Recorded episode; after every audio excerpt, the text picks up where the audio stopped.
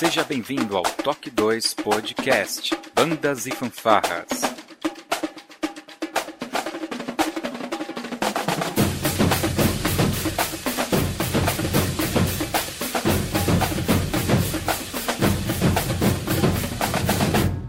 No ritmo da vida, na batida do coração.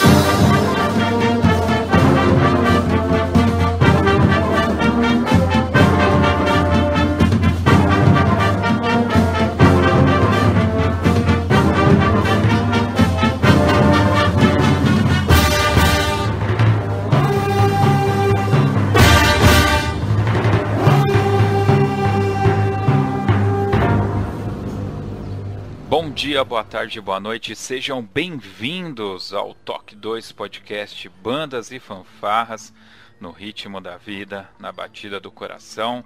Eu sou o Josi Slay, falando aqui diretamente de Ribeirão Pires, São Paulo. E hoje, para a gente conhecer um pouco sobre essa peça composta por um brasileiro, Davi Golias, eu vou falar com um compositor, Lucas Espíndola. Seja bem-vindo, Lucas, diretamente de Louveira. Olá, obrigado. Obrigado, Josley, Leandro. Legal, legal.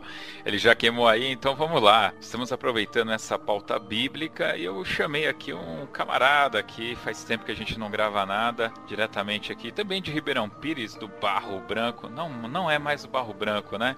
Bom, enfim, ele vai falar de onde ele está falando. Leandro Bisaio, seja bem-vindo, Leandro. E aí, pessoal? Josley insiste em dar meu endereço sempre na, nas apresentações. Eu tirei aqui hoje o, o fone e o microfone da, das profundezas para voltar a gravar aí com o pessoal e falar dessa, dessa peça aí que eu não tenho a mínima ideia do que seja, mas Davi Golias eu já ouvi falar. Ele vai ser o nosso, o nosso consultor para assuntos bíblicos aqui, o Leandro, hoje.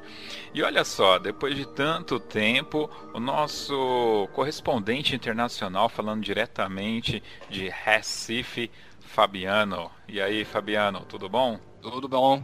Tô de volta. Tá Sou de eu. volta. Que legal. Só para não perder o costume, Fabiano, quanto que tá aí o calor aí, a sombra? Rapaz, deve estar uns 30 Temperatura. graus. Eu tô, tô com dois ventiladores ligados aqui, sem camisa. Acho que tá um pouco quente. Meu Podcast sensual. Deus, sensual. Tá certo, muito quentinho. Tô suadinho. Oh, Jesus amado, vamos, vamos direto para nossa vírgula sonora, porque a coisa aqui tá quente.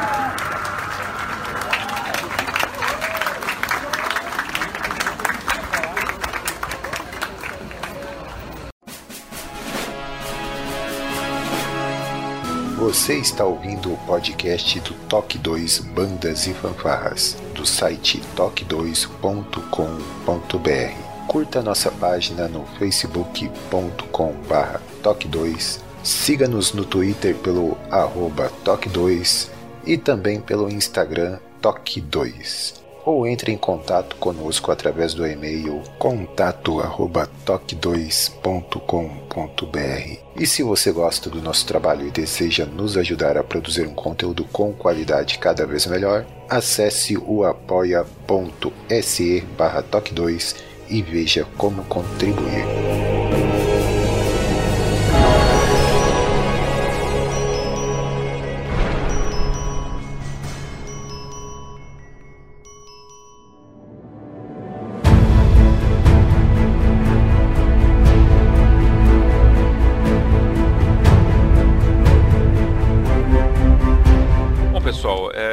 Estive recentemente no campeonato de Francisco Morato aqui em São Paulo e eu tive uma grata surpresa, aliás, uma surpresa muito legal. É, eu pude assistir a banda de Louveira, uma banda que eu conhecia por nome, a Bamalo, mas eu não me recordo assim de ter assistido a banda tocar. E a surpresa foi muito bacana porque diante do palanque eles tocaram uma música e foi lido lá que o nome da música era Davi e Golias. E cara, eu gostei muito do que eu ouvi e a banda saiu, eu fui conversar com o maestro Joel. Pessoal, eu tô aqui com o maestro Joel da banda Marcial de Louveira, certo, maestro? Certo. Primeiramente, maestro, parabéns. Fantástico, adorei assistir vocês. Obrigado. A entrada, a saída foi fenomenal e a música de palanque também assim me deixou é, me fez querer parar para escutar. Legal, foi muito bacana. bacana. Isso foi convidativo ali na entrada.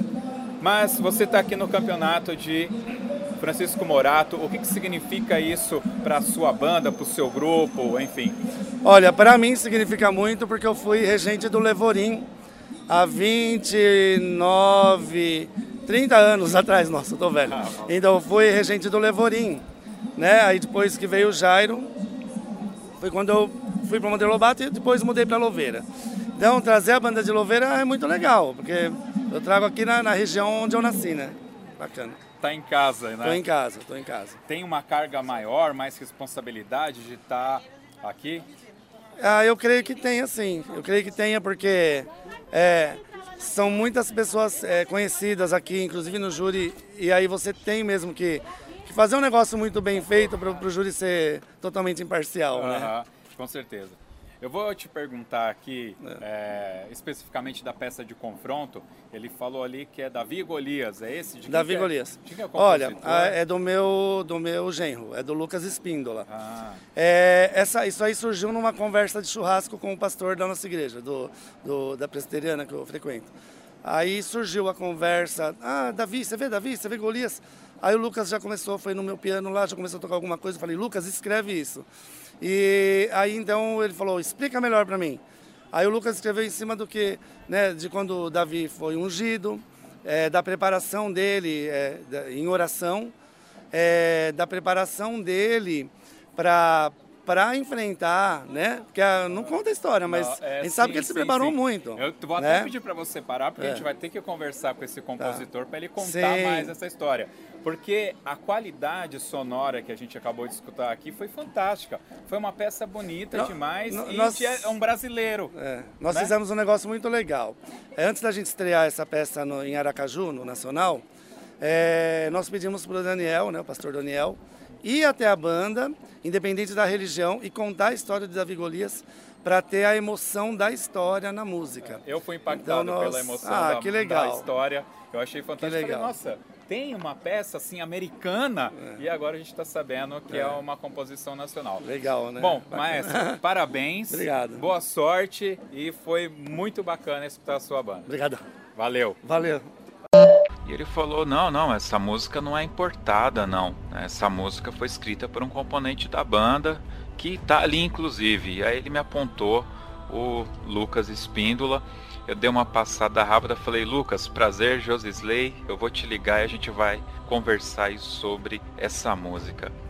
É, bom, Lucas, é, eu acho que o, a gente podia começar aí você dando um insight pra gente, né? De como que foi que teve, é, você teve essa ideia de escrever essa música. A proposta da música surgiu em 2016, que foi quando eu tava, a gente tava no churrasco informalmente, e o, o Joel sugeriu de eu escrever alguma coisa pra banda, pra banda poder tocar, não em concurso ou em algum. para tocar em algum evento ou para eu, eu poder exercitar a prática de escrever. Então ele sugeriu para eu compor alguma coisa ou fazer um arranjo. Nesse mesmo, nesse mesmo churrasco tava o pastor da igreja e a família dele, todos. E ele sugeriu de fazer uma, uma peça baseada em, um, em uma história bíblica. Então, em 2016 eu iniciei a peça. Eu comecei o Davi Golias, tentando me basear em poucos pontos, porque a peça não podia ser nem muito comprida. Teria que ter uma minutagem meio que preparada já para um, um, concurso, é, seis, sete minutos, para ter um, um, padrão, né?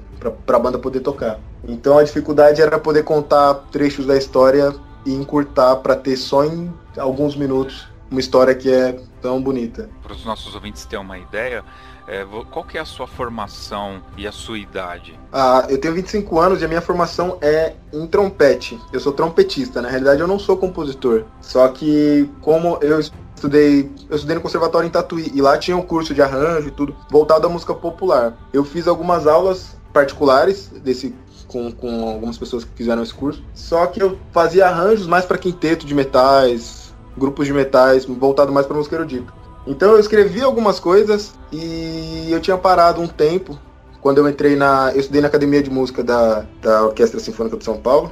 Aí quando eu entrei na orquestra eu parei um pouco de escrever, me dediquei mais ao trompete mesmo. E aí quando eu terminei o curso da academia, eu voltei a escrever coisas pequenas, coisas para trio. E aí o Joel me deu essa sugestão de escrever para banda marcial, que é uma coisa nova que eu nunca tinha escrito para banda marcial, assim, uma formação fixa. Então você escreveu já tudo pensado para banda marcial. Não existe um arranjo para banda sinfônica ou orquestra da música. É isso, isso pensado também para Bamalo, né? Porque os solos, as coisas que eu escrevi, foi pensando em cada uma das crianças que iriam tocar. E isso facilitou bastante para poder encaixar com a banda. E, e, do ponto de vista técnico, né? Quando a gente compra uma partitura importada, ela tem um nível de dificuldade de numeração, né? Então, só para o pessoal aí que está ouvindo a gente ter uma ideia, o Alvamar, por exemplo, que é uma música bastante conhecida no meio, ela é dificuldade 3. O Inferno do Robert Smith, por exemplo, já é uma dificuldade 4. E aqui, na época que eu participava de Mauá, a gente tocou lá Sete Maravilhas, é, ela já estava classificada como dificuldade 7, para você ter uma ideia, né? Isso só para exemplificar para o pessoal os níveis, né? O Crush Time, que é bastante tocado pelas bandas, é nível 1,5. Por aí você já vê como ela é bem simples. Se você fosse categorizar o Davi e Golias é, é, é, nesses níveis, que nível você daria aí pra, de dificuldade? Ah, eu creio que um 2, nível 2. Porque ela não é uma peça difícil. O difícil é, são os caráteres que você tem que mostrar na peça, na, nas partes que, que, que, vão aparecendo. Quando você fala assim, é, caráter, o que, que você quer dizer? Por exemplo, os momentos, igual a introdução, que eu pensei no momento de intimidade entre Davi e Deus, e é um trecho mais contido.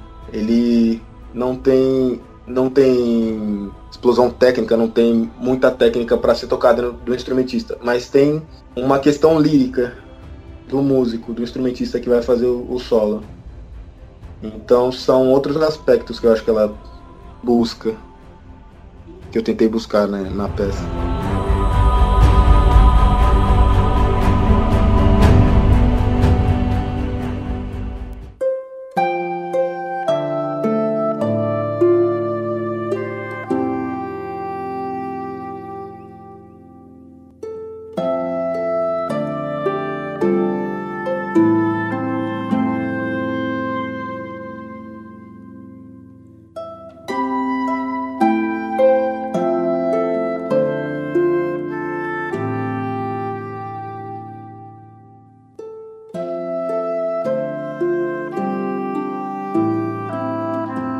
Leandro, fala um pouquinho pra gente aí sobre a história de Davi e Golias, de forma, a princípio assim, de forma resumida, né? O que, que a Bíblia fala especificamente daquele momento? É, essa história é uma das, das mais famosas, né? Ela acho que até é, não, não se restringe só a quem é um, um, apreciador, um leitor das escrituras, mas virou uma história aí de, de, de cunho secular. Né?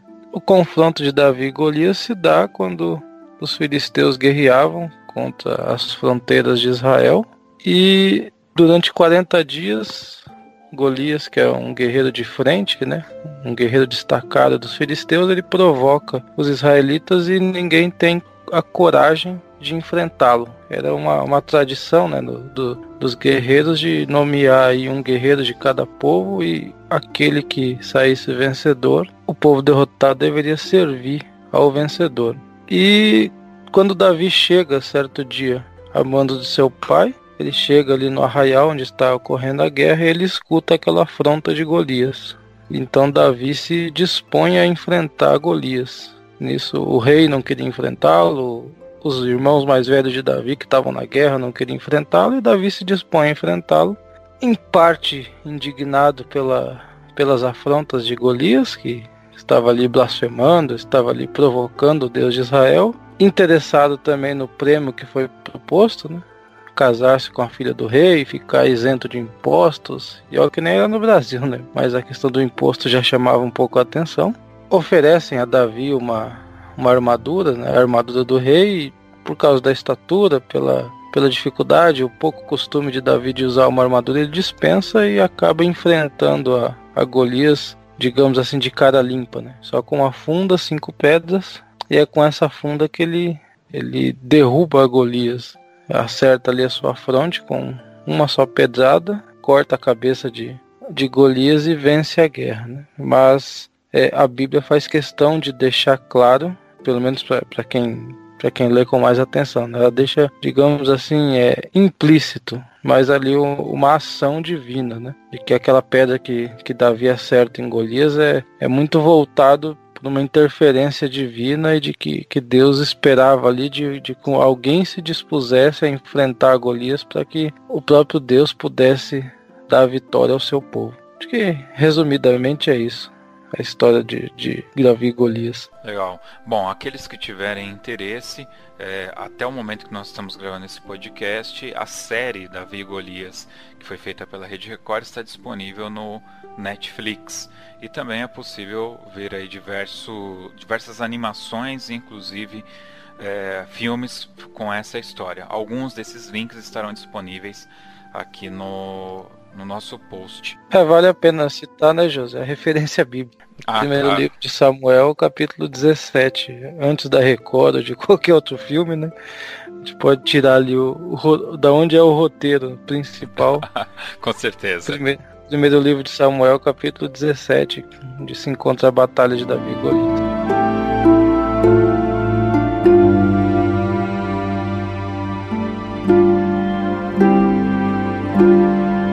Aqueles nossos amigos que não conjugam a nossa fé, existem várias versões da Bíblia com uma linguagem atual. Então, é, você não precisa ler a Bíblia com aquela linguagem tão difícil, de difícil compreensão. Você tem versões mais simples que é, auxiliam aí em toda a compreensão.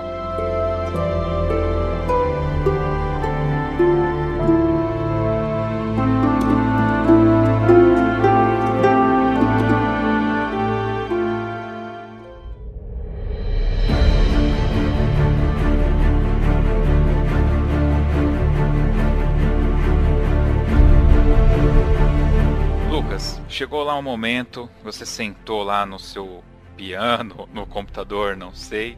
Como que, como que você iniciou o processo de composição da peça? Você já tinha algum tema principal na sua cabeça? É, ou tudo teve que partir do zero? Aonde você foi buscar suas referências para é, compor o roteiro de como você ia contar essa história de forma musical? Quando eu iniciei a peça, não tinha material nenhum em mente nenhuma melodia, nada que eu já tivesse escrito que eu pudesse me basear. Eu tentei usar a fonte bíblica mesmo. Conversando com o pastor, eu nós lemos o, o texto e eu tentava imaginar e criar uma melodia na minha cabeça como que, que representasse os momentos que eu escrevi. Por exemplo, o início, que ele mostra um momento íntimo de Davi com Deus.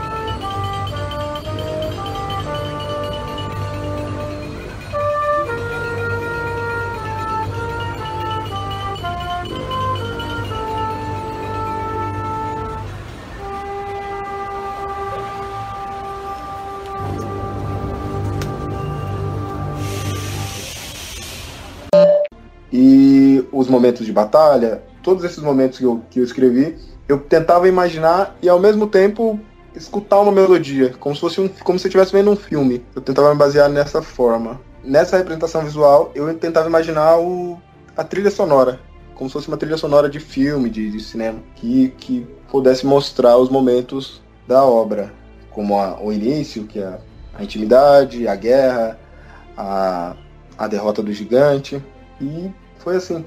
Uma coisa interessante é que eu não consegui terminar a peça em 2016. Eu apenas fiz a introdução dela em 2016. A introdução e um pequeno trecho que, para mim, retrata o momento em que o Davi está indo para a batalha. Que é o primeiro movimento rápido, que é a primeira parte que, que começa a andar a peça. Porque foi num período muito próximo do Nacional de 2016, que era o primeiro nacional da, da do pessoal que, que, tava na, que iniciou a banda Infanto. Então eu mudei a visão, em vez de compor, eu mudei e fiz um arranjo de outra peça para eles.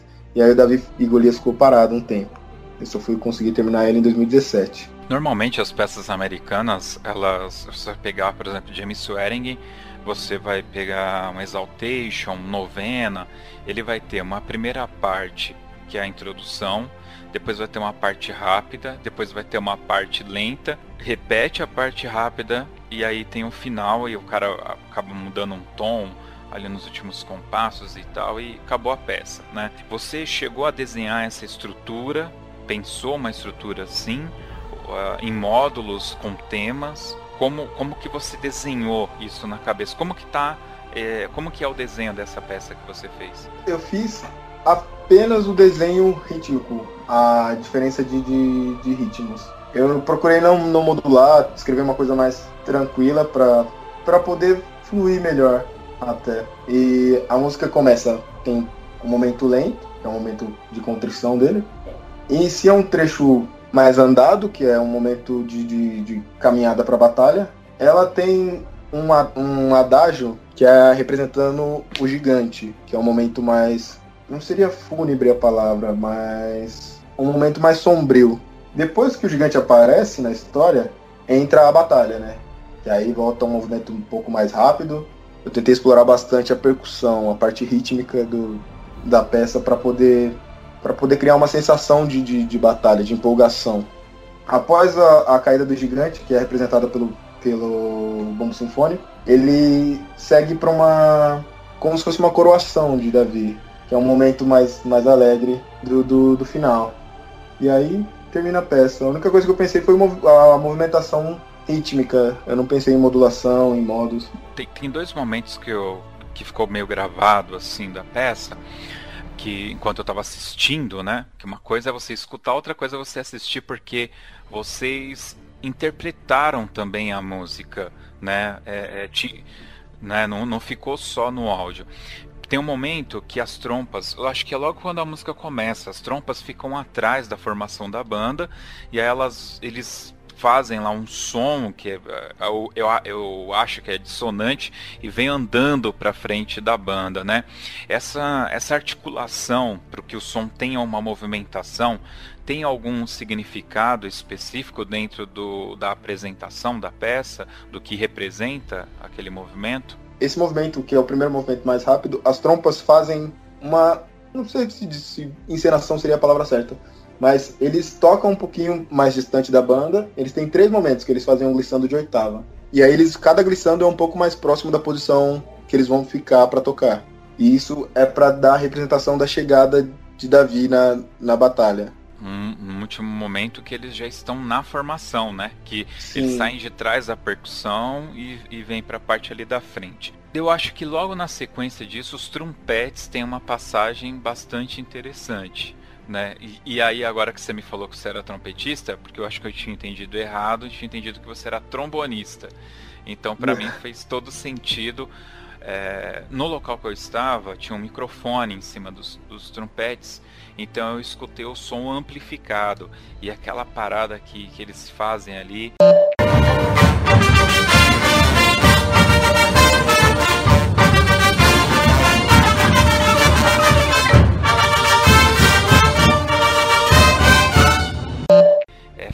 Fantástica. Aquele momento é uma batalha? O que está acontecendo? Porque isso, se não me falha a memória, vem logo depois da, das trompas. Nesse momento, as trompas fazem glissando no início dessa caminhada para a batalha e no final. Nesse momento, os trompetes fazem um, apenas uma, uma, linha rítmica, que é para dar a sensação de movimento. É, eu não sei se é esse trecho que você que você você lembra? Não é o, o momento do, do, do. Porque tem um momento que eles gritam, né? Que, que é a hora da batalha em si. Eu não sei se é esse momento que você diz ou se é o início. Não, acho que é mais o início... pro meio. Mais pro meio. É, é que agora fugiu aqui o, o som. Eu não sei se é uma. Uma, uma coisa. Ah, meio... sim, é. Esse trecho que os trompetes fazem já é a batalha. Que é, é como se fosse Davi se, se mostrando ao gigante. Se mostrando forte frente ao gigante. Eles representam Davi, assim, nessa parte.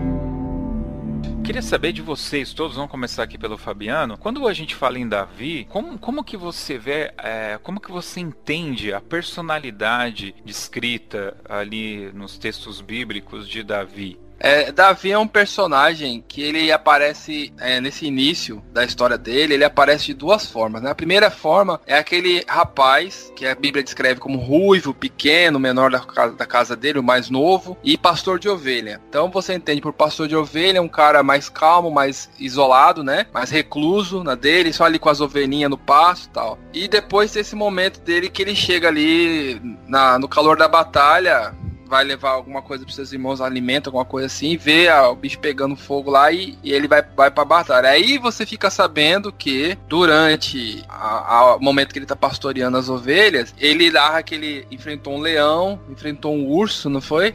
Exato.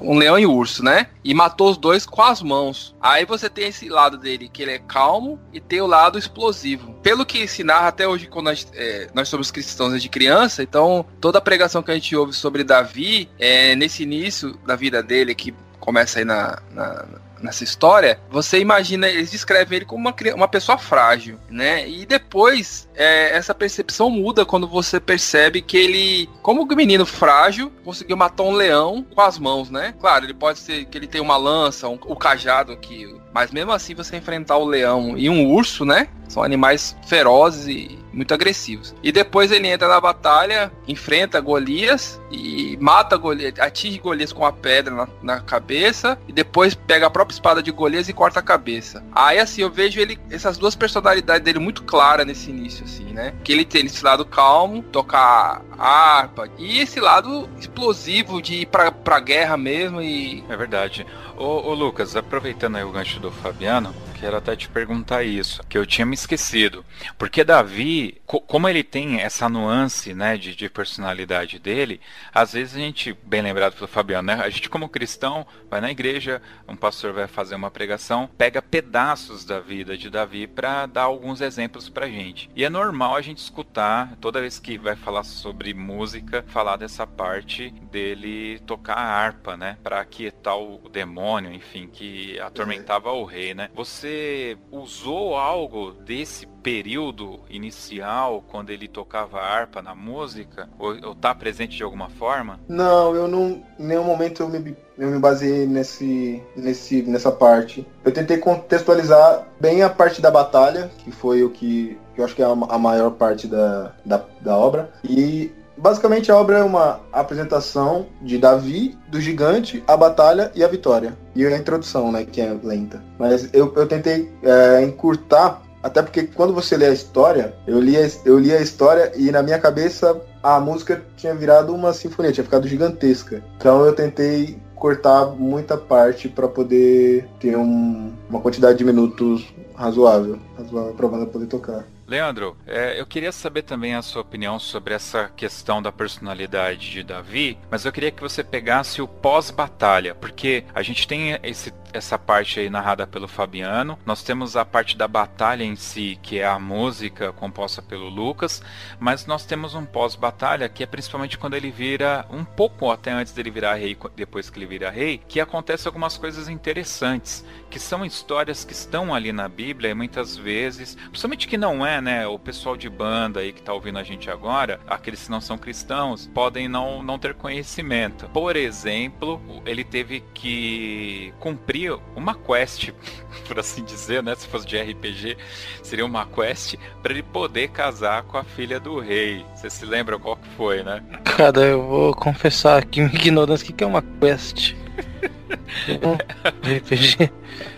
É uma aventura, né? Ele é, é, é, uma pequena aventura que ele tem que completar ali, uma missão que ele tem que, que completar. Ah, tá. É, essa, essa batalha mais famosa né, de, de Davi, talvez a batalha mais famosa da Bíblia, só que ela trouxe diversas dificuldades para Davi. Né? A fama que ele ganhou depois disso gerou um, um ciúmes muito grande no rei. E quando eles voltam do, da batalha, as mulheres de Israel cantavam que Saul matou a mil, porém Davi matou a dez mil. Isso enciumou o rei. O rei não sabe, lógico que Saul não sabia de que Davi já, já fora ungido até no lugar dele, de que ele seria o seu substituto, mas aí Saul passa a perseguir a Davi. Né? É, ele cumpre a promessa né, da, da, da isenção de impostos, ele dá a sua filha Mical que alguns dizem que é uma japonesinha, mas não, não é confirmado isso. Mas é.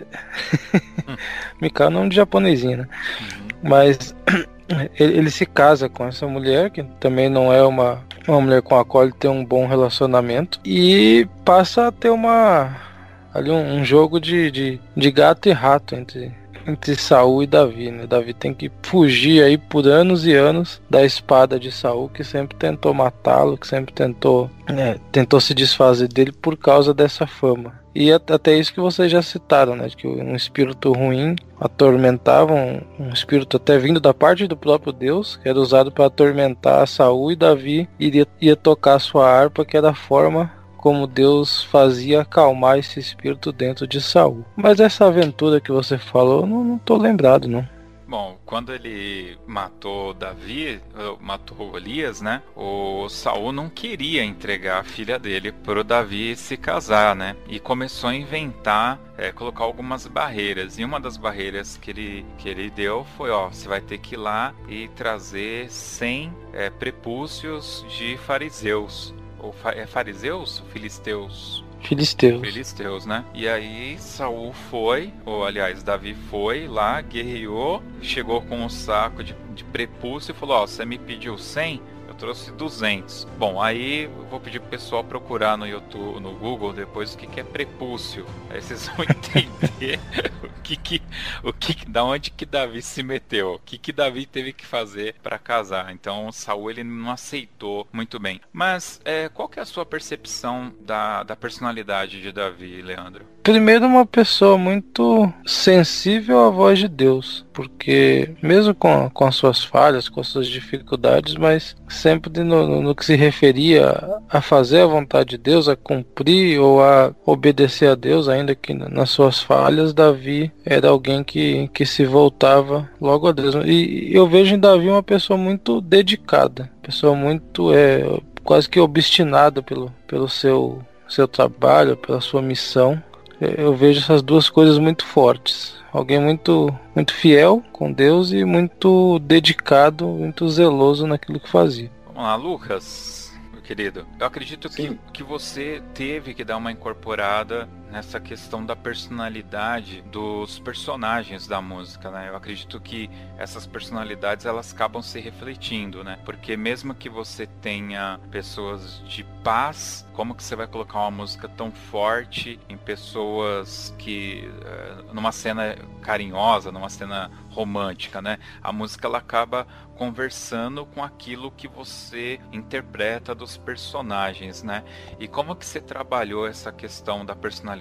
Qual que foi e qual é, né, a sua visão dos personagens envolvidos na história? Essa questão que você disse de incorporar, a frase que ele usou, que o Leandro usou de sensível, sensível à voz de Deus, que Davi era, é, essa, acho que essa é a melhor frase para definição do início da peça que, que eu tentei incorporar essa parte de sensibilidade dele com Deus. E no final, no momento do. que eu acho que é o trecho que você falou, que é a parte que mais aparece trompete, que é quando eles mostram Davi na batalha, tem uma. Eu fiz uma voz que dobra a melodia principal, que faz uma oitava, né? E nesse trecho eu tentei representar Davi como sendo a voz base e a oitava como sendo Deus, que é onde causa um impacto, a, a, a melodia soando em oitavas. E é onde mostra um outro lado, que é o lado mais firme dele, que é um lado que não seria tão humano, seria um lado como se ele tivesse uma. Como se ele tivesse, não, da ajuda que Deus dava a ele. Quanto ao gigante, a parte sombria foi complicado pensar isso, porque eu escrevi o solo, o solo de quando o gigante aparece são para os instrumentos graves. Primeiro começa com a tuba, depois ele vai para o trombone e depois ele vai para o flugelhorn e para a trompa. Na tuba foi um pouco complicado para achar a questão de timbre, se todas as tubas fariam solo juntos, se apenas uma tuba. E aí eu optei por colocar uma tuba só fazendo, as outras tubas fazendo um movimento contínuo com uma nota longa e a melodia que tentasse retratar algo pesado, algo com, com uma energia negativa, assim. E pudesse lembrar o gigante, uma coisa má. O Felipe Sangalho, você deve conhecer. Uma vez ele confessou para mim que ele gostava de escrever de músicas que têm tons menores. Eu não sei nada, cara, de, de é, dessa questão de, de, de, escalas, eu sou um músico em Dó maior, mas tons menores a gente está falando aí de um Si bemol, Mi bemol, né? Os bemóis vão trazer esses tons menores, acredito eu. Eu faço associação, meu bemol desce tom, é isso, né? Você pensou nessa questão dos tons na hora de dar esse brilho para algum e depois essa parte sombria para o outro? Você fez mudanças de, de, de, de, tonalidade na música? Você trabalha, chegou a trabalhar essa parte? O único trecho que, que muda a, a parte tonal da música é o esse adágio que, que representa o gigante. Ele vai para sol menor, a peça inteira vem em, em si bemol maior mas quando chega nesse momento ele vai para um sol menor para tentar buscar essa essa parte triste que o tom menor traz, essa parte mais pesada, mais que, que cria um clima melhor para para coisas assim. Bacana, cara. Bem, bem legal. Queria saber, quando você é, vai compor, eu já eu conheço, conheço, alguns compositores aqui, e um deles me falou assim, Fabiano, eu, eu exercito assim, eu tenho uma série de melodias, por exemplo, temas, que eu venho na minha cabeça, eu escrevo eles e guardo escrevendo e guardando. Aí quando eu vou, quando eu preciso ter um trabalho, uma encomenda, ou eu quero escrever alguma coisa, eu às vezes vou lá nesse arquivo que eu tenho de trechos, de melodias, de passagem e tal, e tento buscar ali e vou e tento montar ó, e ver se a ideia flui a partir disso aí. O seu processo de composição, você decidiu, vou comprar uma música. Você tinha já algum material de alguma coisa que já tinha começado, alguma coisa, ou você sentou assim do zero, vou começar agora e veio uma melodia na cabeça e saiu compondo? Bom, algumas peças que eu já compus, elas têm esse mesmo tipo de processo. Foram coisas que eu já tinha gravado, eu, eu sempre gravo no celular algumas coisas, mas essa peça em questão eu não tinha nada, não tinha material algum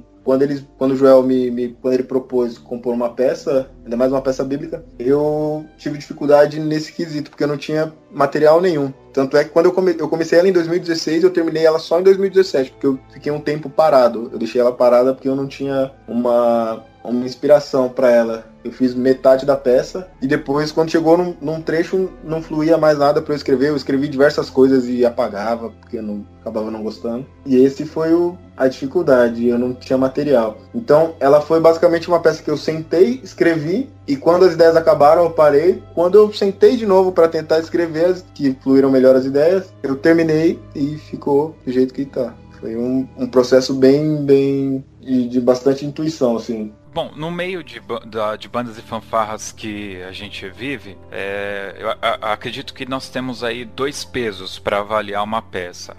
O público, né, que vai gostar ou não, né, e aí vai também vai depender se é uma peça popular, um arranjo popular, ou é aquele público, aí eu vou me colocar aqui, vai apreciar a música independente da dificuldade né, da peça. Então eu não olhei a dificuldade, eu não olhei é, como eu posso dizer, é, essas questões técnicas, até porque eu não tenho essa habilidade, mas a, a, a música me chamou a atenção e eu gostei muito do que eu escutei. E do outro lado a gente vai ter os jurados né, do, campeonato que vai escrever alguma coisa ali. A minha pergunta é essa, essa segunda parte, né? Que é a, a, as questões técnicas dos jurados, é, você, qual, qual que é a resposta que você recebe nas planilhas? O que, que eles estão comentando sobre a peça? Algumas coisas que eu li sobre a, os jurados, sobre, sobre as, as pontuações que eles fizeram na peça, muitos, a maioria foi positiva. Todos os jurados que, que escreveram coisas, escreveram bastante coisas positivas. O que eu li bastante foi que eu poderia ter explorado mais partes digamos, virtuosos das, das, dos componentes da banda. Seriam algumas variações, como você citou mesmo no início, de, de dificuldade do, da peça, de algumas peças para a banda, Marcelo. O Inferno, da Divina Comédia, parte de Flugelhorn tem bastante variação, tem o próprio Alvamar, variação de pico no final. São bastante coisas que, que tem que ter técnica. O, o, o instrumentista precisa ter técnica para poder executar. A minha peça não não tem muitos momentos assim, até porque a, a banda está num processo de evolução, né? A, as crianças que tocam hoje na banda começaram num projeto que tem na cidade de Louveira, então cada peça que eles foram tocando era para aumentar um pouco o nível de, de, instrumentista deles. A maioria das coisas que eu leio sobre dos jurados em referência à, à peça é isso, que dá para cada vez mais explorando a parte técnica deles. Legal, muito bom.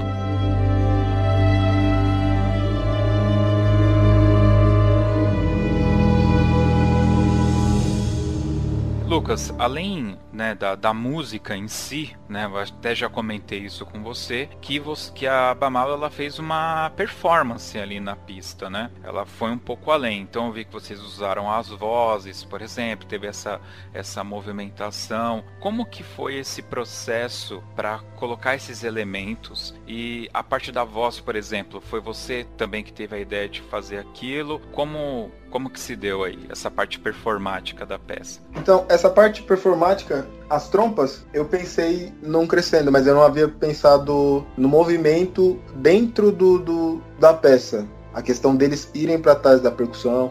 O maestro o maestro Joel que me perguntou se ele podia fazer as trompas se movimentando. E o intuito de, da parte das trompas do início era essa questão, era mostrar essa chegada de Davi chegando na frente de batalha, chegando na, para poder participar da guerra. E aí ele deu essa opção, me sugeriu isso, e eu acatei e acabei colocando na, na parte. As vozes eu já tinha escrito, eu havia pensado numa, numa maneira de deles expressarem eles expressarem a adrenalina deles tanto no concurso como representando a, a guerra, representando a fúria de Davi, representando a fúria do, do povo. A caída do gigante, que, que é feita pelo bombo sinfônico, também eu escrevi imaginando a derrota do gigante e quando ele perde a batalha e, e aí se, se termina essa, essa luta deles.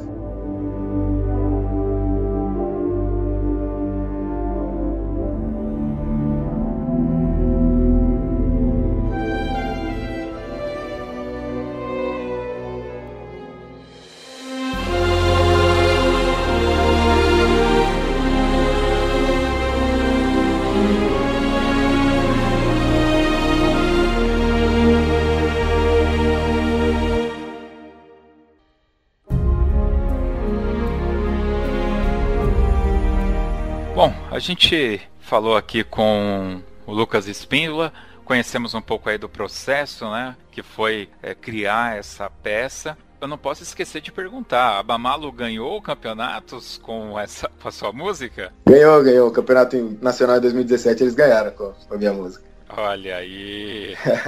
em 2016 com o arranjo também, com que eu parei de fazer a peça uhum. porque estava muito próximo ao nacional. E em 2016 eu fiz um arranjo que foi uma ideia do, do, do, Joel. Ele me sugeriu de fazer um pupurri de músicas brasileiras, de músicas nordestinas, misturar ritmos. E aí eu fiz um, um pupurri chamado Histórias do Sertão. E foi campeão em 2016 também, com, com arranjo. História do Sertão. Legal, cara, legal. Bom, é, Lucas, aqui no, no final, né, eu quero abrir aí o espaço para você ficar à vontade, mandar aquele abraço, não pode esquecer da esposa, tá? Só uma dica. E vamos fazer um agradecimento, comentar alguma coisa, enfim, o espaço é seu, fica à vontade aí, cara. Certo, queria agradecer você pela oportunidade, pelo espaço, Leandro, Fabiano. Agradecer a minha esposa, porque ela tem muita paciência quando eu começo a escrever, eu me desligo muito do mundo. Só ela sabe como que é complicado. É, agradecer a, meu sogro ele tem me influenciado muito para poder escrever essa parte que eu tenho feito, ajudando na banda, ajudando em, em diversas coisas. E é isso aí, obrigado. Vamos então agora para as dicas culturais.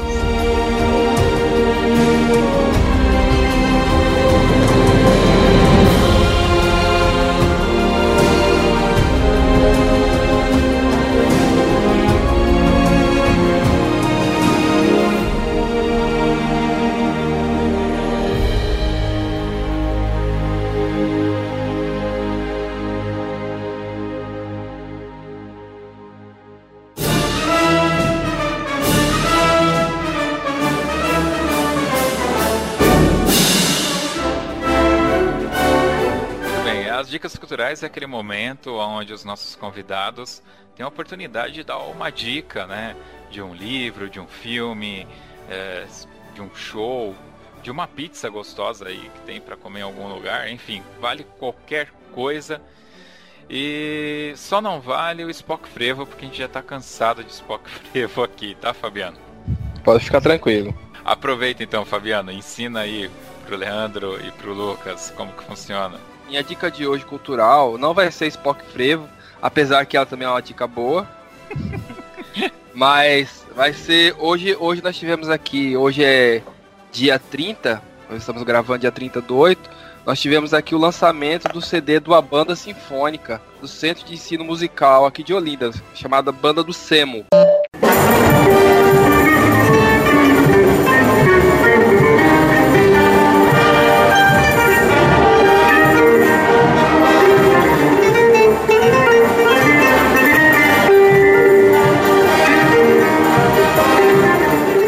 Foi um CD só com composições de músicos brasileiros e especificamente pernambucanos, chamado Grandes Mestres da Música Pernambucana. Então aí a minha dica é essa. Quem quiser conhecer um pouquinho do trabalho dos caras, né, pesquisar aí na, nas internets, é, banda sinfônica do Semo, Semo com C, tá? Que é de centro. É um trabalho muito legal, músicas autorais, arranjos também. O que é que eu acho legal que o Rodrigo tá fazendo com a banda de Louveira. É, é Lucas, Lucas. Lucas. A grande dificuldade que a gente tem de encontrar música brasileira de qualidade, né, para tocar.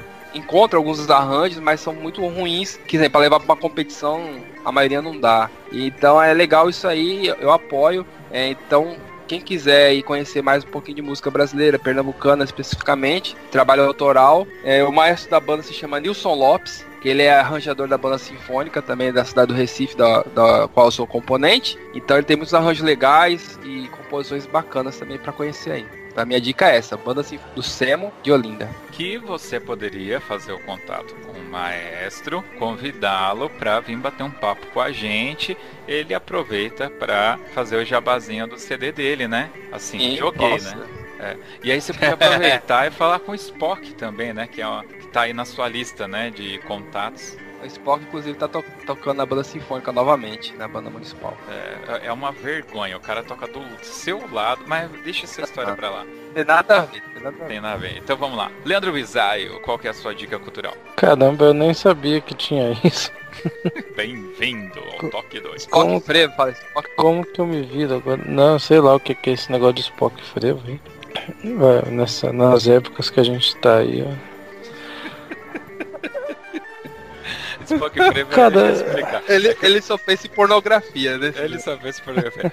É que o Fabiano, todo podcast que ele participa, chega na hora do dia cultural, ele quer. Ah, não, escutem Spock Frevo.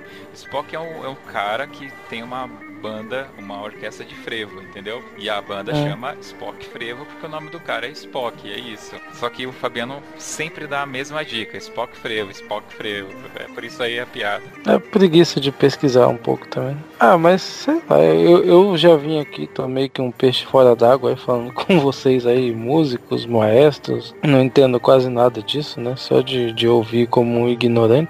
Mas pensando aqui, né, eu tava assistindo uma série tempos atrás aí, umas duas semanas atrás que eu, eu gosto sempre de assistir e reassistir, né, quando, quando me interessa. E aquela série Third Reasons Why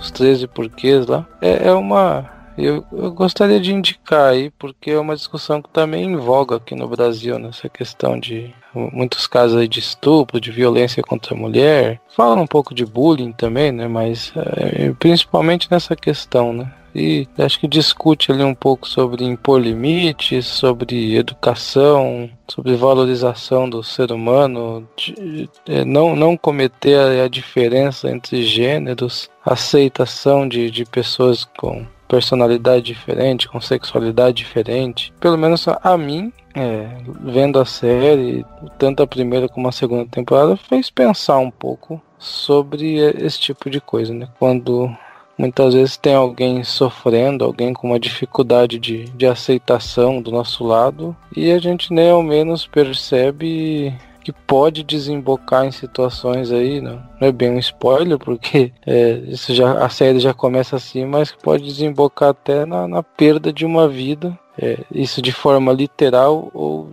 de, de uma forma aí alegórica, né? As pessoas que deixam de acreditar na vida. Então, quem, quem tiver interesse aí, a gente está vendo muito disso no, nos debates aqui no Brasil, né, nos debates políticos. Acho que é interessante a gente pensar nesse tipo de coisa. É, só quero é, fazer um porém tá, no, na indicação do Leandro, que é o seguinte. É, saiu uma segunda temporada dessa série, que eu não assisti, eu assisti o primeiro capítulo apenas, assisti a primeira temporada e o primeiro capítulo da segunda.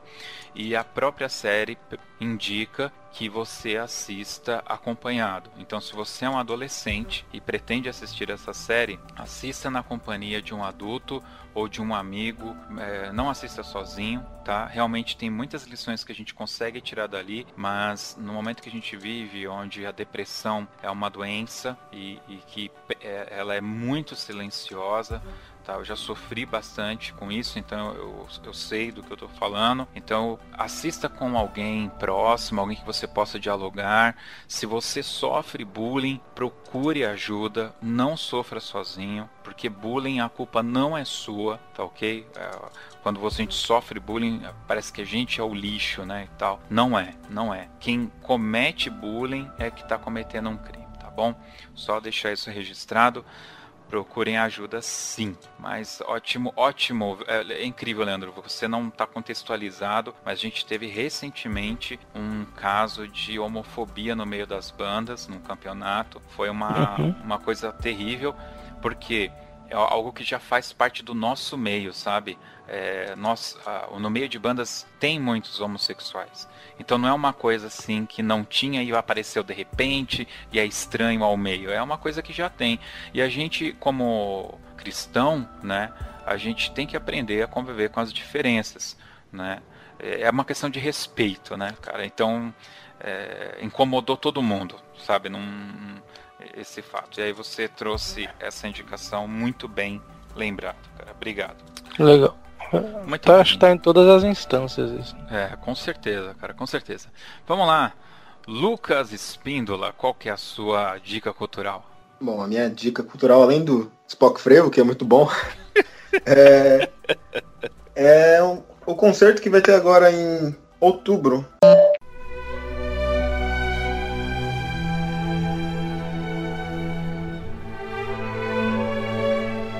dia 14, na Sala São Paulo, às 4 horas, da Orquestra Jovem do Estado de São Paulo, que é a orquestra onde eu toco também. Vão ser. O concerto é, é o concerto dos jovens solistas, dos vencedores de um, de um concurso que teve dentro da orquestra, um concurso interno. Vai, vão ter três solistas, que é o Saulo, do contrabaixo, a Marina Caputo, do violino, e um trompetista, que é um super talento, que é o Eric Venditti, que é da orquestra também. Será bem legal. A orquestra vai tocar as Baquiana, a Baquiana número 4 do Vila Lobos, uhum. e o Pinheiros de Roma, do Respig. É um concerto que vale a pena assistir. Quem que tá regendo a banda, a orquestra jovem, né, do estado? O maestro titular da orquestra jovem é o Cláudio Cruz, violinista. Mas nesse repertório será um maestro chamado José Soares, um, um maestro novo também, e muito bom, muito muito bom maestro. Bom, vou colocar link aqui no post de todas essas indicações que a gente está dando aí. E eu vou repetir uma indicação é, que eu já dei essa indicação aqui, mas momentos antes da gente gravar esse podcast, eu estava ali na sala e eu estava zapeando lá e caí de novo nessa série, cara, que Aliás, não, não, não, não, não dei, não dei essa indicação, não. Tô, tô mentindo aqui. Vocês gostam daquele filme As Branquelas? Fabianos, gosta? Gosto. É, legal. Legal. É, é, é, Mudinho, Leandro, gosta da. É, divertido, divertido. Divertido. Gosta? Já assistiu, Lucas? Já, já assisti. E assistiu, é bem então? engraçado. Cara, eu odeio esse filme, tá? Sua indicação é não assistir, então. É, não, não é isso não. Na realidade é mentira. Quem gosta muito, cara, dessas branquelas é a minha esposa. E tá sempre sempre que tá passando, ela ela para no canal em qualquer momento. Sabe aquele filme que não importa onde esteja, você para para ver até o final, né? E ela tem essa mania e tal. Então, de tanto ela fazer isso, eu acabei tendo que assistir, né? E, e nossa, cara, que filme. Só que aí tem uma cena, cara, que assim, eu sempre assisti dublado, né? Na Fox, sempre passa dublado. E teve um dia que ela parou e tava passando em inglês, então tava na legenda. E tem uma cena que o pai do Chris, ele fica doidão e começa Uh, ele põe lá um, negócio no, na bebida lá da Branquela. E aí a o pai do Chris é o Julius, né? É, o Julius, é. É que eu, eu esque... É o Te Derek. Terry, Terry Crews. É, o, o, Chris, o Chris não participa desse filme, no não, caso. Não, não, é o pai do Chris só. e aí. é porque ele tem vários empregos. Tem, ele é mercenário, inclusive. e aí, cara, tem uma hora assim que a Branquela ela percebe, né, que ele colocou o suquinho, alguma coisa no suquinho dela, e ela pega e fala assim: Olha a, a Britney Spears, né? E aí ele olha, só que obviamente não tem a Britney Spears. E aí ela pega e fala: ah, ela, ah, ela já se foi. Aí o pai do Chris fala: Ah, ela fez de novo. Né? Só que em português não faz o mínimo sentido essa. É só uma cena tal. Cara, em inglês, o cara ele fala I did it again, que é o nome da música da Britney Spears, cara. E minha cabeça explodiu quando eu vi essa cena em inglês e aí eu passei a gostar um pouco mais desse filme. Eu não abomino. Mas apesar de desse rodeio todo, a minha dica não é as branquelas. É que o Marlon Wales, que é uma das branquelas, aquela branquela, o mais novo, que tem a mulher que, que, que na camiseta tá escrito fala com a minha mão. Vocês não vão saber, né, que tem isso no filme, mas eu já assisti muitas vezes, então por isso que eu sei. Isso é porque ele odeia o filme, tá? Cara, mas eu assisti. Ó, eu já assisti esse filme mais do que 30 vezes, cara. Eu tenho certeza disso, certo? Mas quando a gente odeia, a gente não presta atenção em nenhuma das vezes. Cara, mas você tá com a sua esposa na sala, velho. Não tem nada. É isso. Não dá para gravar podcast e, e, nem ensaiar no trombone, né, cara? Então, enfim. Uh, esse cara fez uma série pro Netflix chamada Marlon.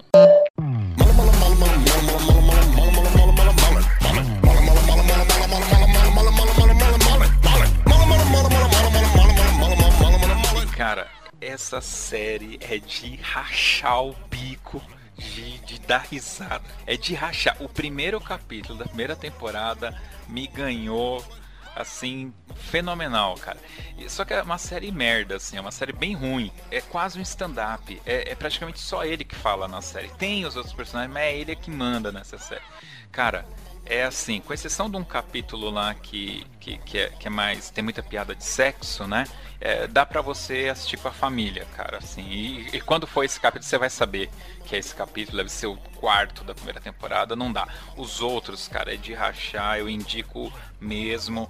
Tá aí chegando o final de semana, aproveita para assistir Marlon. E acabou de estrear a segunda temporada, eu ainda não terminei de assistir, mas vale muito pela primeira temporada. Caramba, é, as partes do, das dicas parece estar tá maior do que o podcast.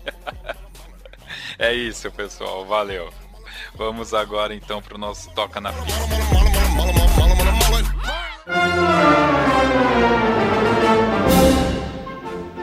Bom, Toca na Pista é o momento que o nosso convidado escolhe uma música para tocar aqui no final. É, eu sei, Leandro, que você está nos visitando hoje, mas eu vou dessa vez ainda deixar com o Lucas para escolher a música do final. Fica para a próxima, com certeza haverá uma próxima. Valeu, Leandro. Nossa, que bom.